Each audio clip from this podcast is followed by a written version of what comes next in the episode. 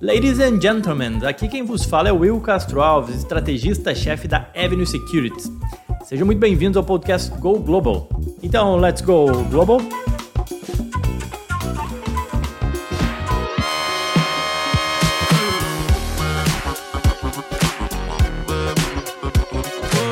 Onde estamos e para onde vamos com esse mercado, né? Eu vou começar esse podcast invertendo um pouco a lógica básica aqui, vou começar pela conclusão, tá? Que é o resumo das minhas análises, de tudo que eu leio, de tudo que eu escuto, enfim, e tentar chegar, obviamente, a uma conclusão aqui sobre aquilo que eu penso sobre o mercado, tá? Dando, e aí é minha opinião, tá, pessoal? Eu penso que a economia americana pode seguir pelos próximos dois a três meses apresentando sinais dúbios. Daqui a pouco eu vou discorrer um pouco mais e aí vai fazer sentido, mas assim, o que, que é isso, né? Ora mostrando certo aquecimento, ora certa desaceleração. Para mim, é só uma questão de tempo até que a queda na confiança dos agentes, que a gente tem visto aqui nos dados que indicam isso, os aumentos de juros e até a passagem de verão do hemisfério norte faça um efeito grande aí no espectro de, de dados econômicos, né? E a gente comece aí sim a ver dados mais fracos, né? Mas a gente ainda vai passar por dois ou três meses de dados dúbios. E aí, nesse cenário base, com uma inflação que ela é relutante em ceder, o Fed, o Banco Central Americano, ele não deve arrefecer sua política e mesmo a retórica né, de aperto monetário, de aumento de juros nas próximas reuniões. A gente tem uma reunião em julho, uh, no dia 27 e depois em setembro, tá? E aí com juros em alta, uma economia que desacelera e um earning seasons, né? Comentei isso no último podcast semana passada, falando dos resultados que podem reforçar esse receio com uma possível recessão, tá? Entendo eu que seja plausível supor ou esperar que a gente ainda vai ter momentos difíceis para o mercado acionário e mercado de bonds, tá? Isso é ruim por um lado, obviamente, para quem já tem investimentos dolarizados, mas também é bom para que propicia né, uma montagem de uma carteira global a preços possivelmente mais atrativos, né? Chama a atenção que a gente já viu uma correção no câmbio, né, com o real se desvalorizando frente ao dólar, né? Então, brasileiros que não aproveitaram um dólar uh, mais desvalorizados já, de certa forma, perderam uma oportunidade vis-a-vis olhando 30 dias para trás, né? Será que vai acontecer o mesmo, né? Ficar esperando para investir e perder uma oportunidade no S&P? A gente não sabe ainda, vejo dois ou três meses complicado aí pela frente por conta disso que eu comentei aqui já com vocês. É, e aí, para os que temem uma recessão nos Estados Unidos, né, que poderia prolongar ainda mais movimentos de queda, não tem como saber. Eu penso que a aversão a risco global vista recentemente, né, ou seja, índice de volatilidade ainda em patamares elevados, ela fez pesar sobre as moedas emergentes e contra o real não foi diferente, né? Por isso que eu falei, é, a gente viu a valorização do dólar frente ao real nos últimos 30, 60 dias, né? Só reforçando a importância de uma alocação global mesmo num cenário de recessão, né? Veja que a gente está falando de recessão nos Estados Unidos e o dólar se valorizou. Bom, enfim, agora eu vou discorrer um pouco aí para é, falar um pouco dos dados e, e, sobre aquilo que a gente tem visto acerca de mercado americano, tentar ir tateando e descobrindo até onde a gente pode chegar. Mas já deixei aqui a minha opinião. Mas vamos lá. Olhando para trás, semana passada, inflação e juros sendo criptonita para o mercado, mais uma vez, né? Entra mês e sai mês, a gente vê dados de inflação maior e maior. É, semana, semana passada não foi diferente, uma inflação bateu recorde, máxima de mais de 40 anos. É, a inflação foi de 9,1 né, no dado que saiu na semana passada, uh, na comparação anual, ou ainda 1,3 né, na comparação ante a maio, né, ou seja, eu estou falando de junho. Quando a gente olha 12 meses, 9,1. Quando a gente olha um mês, comparativamente a maio, a inflação foi de 1,3 aqui nos Estados Unidos e ficou acima das expectativas que eram de 8,8 para o ano e 1,1 para a avaliação mensal. De novo, preço de alimento e energia seguiram sendo os vilões dessa inflação. Muita gente me pergunta, e dando a percepção aqui, aquela coisa que a gente estava acostumado no Brasil, né? A gente é acostumado de ir no supermercado e toda vez parece estar tá mais caro os produtos. É, aqui não é tão comum, mas a gente tem visto muito isso, né? A gente vê diariamente isso, tá? Essa percepção de que as coisas ficaram mais caras, tá? Fora isso, o núcleo da inflação que expurga os efeitos considerados transitórios aí de alimentos e energia, eles também vieram fortes Fatores como habitação, setor de serviços também seguem apresentando inflação elevada aqui nos Estados Unidos. E também na semana passada a gente teve o dado de inflação ao produtor, o PPI, que também veio acima do esperado. Meu contraponto: apesar de alto e de assustarem, né, as expectativas do mercado acerca dos dados de inflação elas já vinham sendo ajustadas nas últimas semanas, incorporando que junho podia ser um novo pico. Então tem, tem existido uma certa crença no mercado de que essa inflação fez pico agora em junho. E eu diria que é o seguinte, sobre isso a gente não, não sabe de nada, a gente é incapaz de definir ou de projetar se fez pico ou se não fez, tá? Mas é, é um fato que afetou o mercado essa semana, né? A gente viu uma realização no S&P, Dow Jones e Nasdaq, eu diria que o principal é, vetor que justifica essa queda foi exatamente essa questão de juros e inflação. Agora, cuidado com o retrovisor, né? Os dados de inflação eles são muito importantes, mas eles também não devem ser superestimados. Não, é, não me entenda mal, tá? Mas é que a inflação ela preocupa. Só que não sei se vocês já viram, né? O que aconteceu com os preços de petróleo e preços de grãos aí na última semana, tá? Houve uma correção aí, eu postei o um gráfico no Avenue Insights de cerca de 20% ao menos, ao, pelo menos, quando a gente olha numa janela de um mês, tanto para o petróleo quanto para os grãos. Então, ou seja, isso aí deve retirar pressão sobre o próximo dado de inflação olhando para frente. Tá? Por isso eu digo, cuidado, um olhar retrovisor.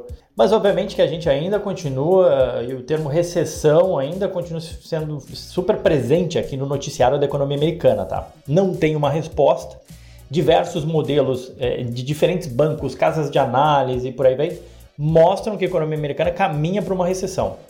Na semana passada a gente teve o livro Bege do Fed, que é um livro de perspectivas econômicas e de leitura da economia americana, que mostrou que diversas regiões dos Estados Unidos observaram preocupações com o aumento do risco de recessão e grande parte do país viu sim um recuo nos gastos do consumidor. Tá? E, inclusive, né, a gente está tendo a safra de balanço e o James Dimon, CEO do maior banco dos Estados Unidos, o JP Morgan, alertou exatamente para vários riscos da economia. Né? Foi um, ele foi bem pessimista, eu diria, o JP Morgan salientando esses riscos que, que ele vê na economia. Então, sobre recessão, eu, diria que assim, tem mais dúvidas do que resposta. Será que a gente vai ter de fato uma recessão? E se a gente tiver recessão, qual vai ser a magnitude e a duração dessa recessão?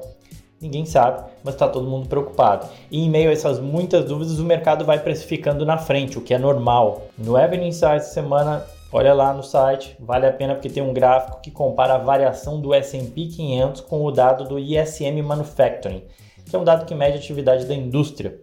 E a gente viu que na antecipação de uma desaceleração e de e contração na atividade industrial, o índice de ações já caiu está caindo, está havendo uma desaceleração, a, contra, a atividade está contraindo, mas o S&P já andou bem na frente, de novo, não estou dizendo aqui que já acabaram as quedas, pessoal, não me entendam mal, longe disso, tá?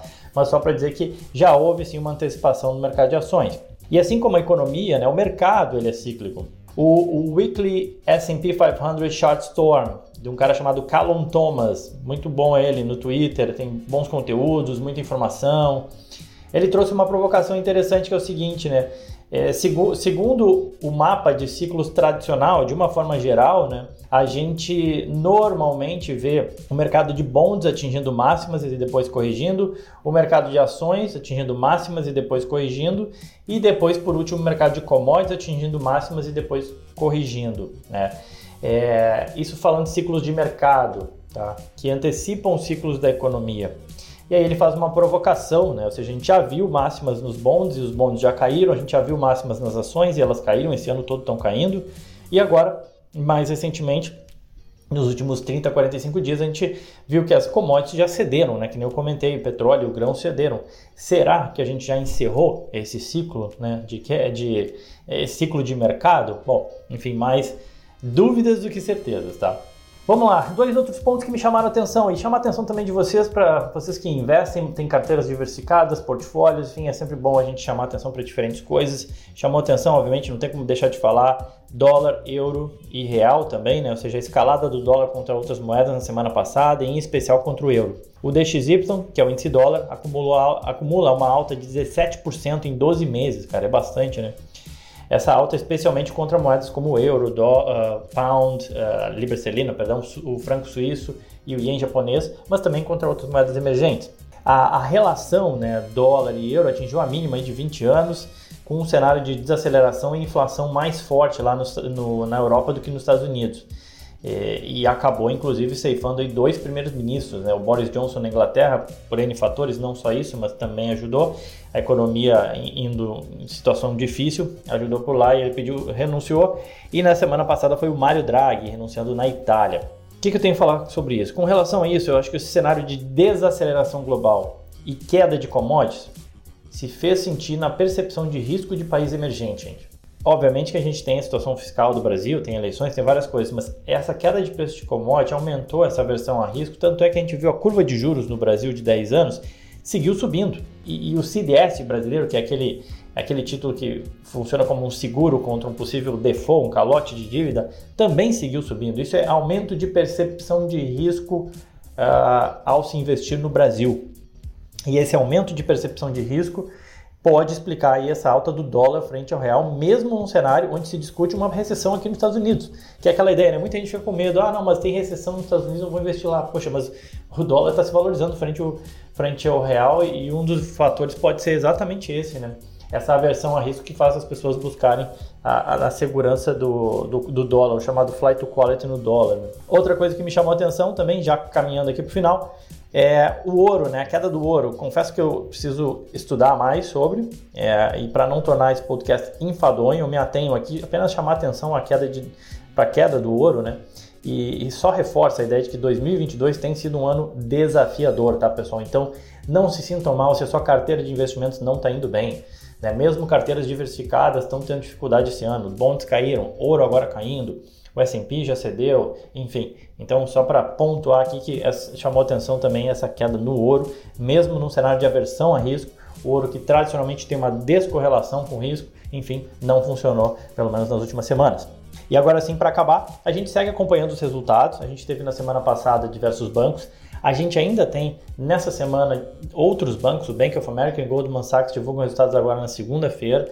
No Avenue Insights tem um calendário completo das, dos resultados da semana. Convido todos vocês a olharem lá, tem bastante empresa que vai divulgar e a gente no nosso canal de Telegram a gente acaba passando uh, informações sobre esses resultados, assim como, né, quem quiser eu gosto de ter muitos amigos. Quem quiser ser meu amigo lá no Instagram ou no Twitter, fique à vontade. Me segue lá, Will Castro Alves. Eu sempre posto muita coisa sobre os resultados, enfim, fico comentando sobre o mercado americano, enfim, tentando ajudar vocês a navegarem nesse, no maior mercado do mundo. Tá bom, pessoal? Fico por aqui, era isso. Aquele abraço.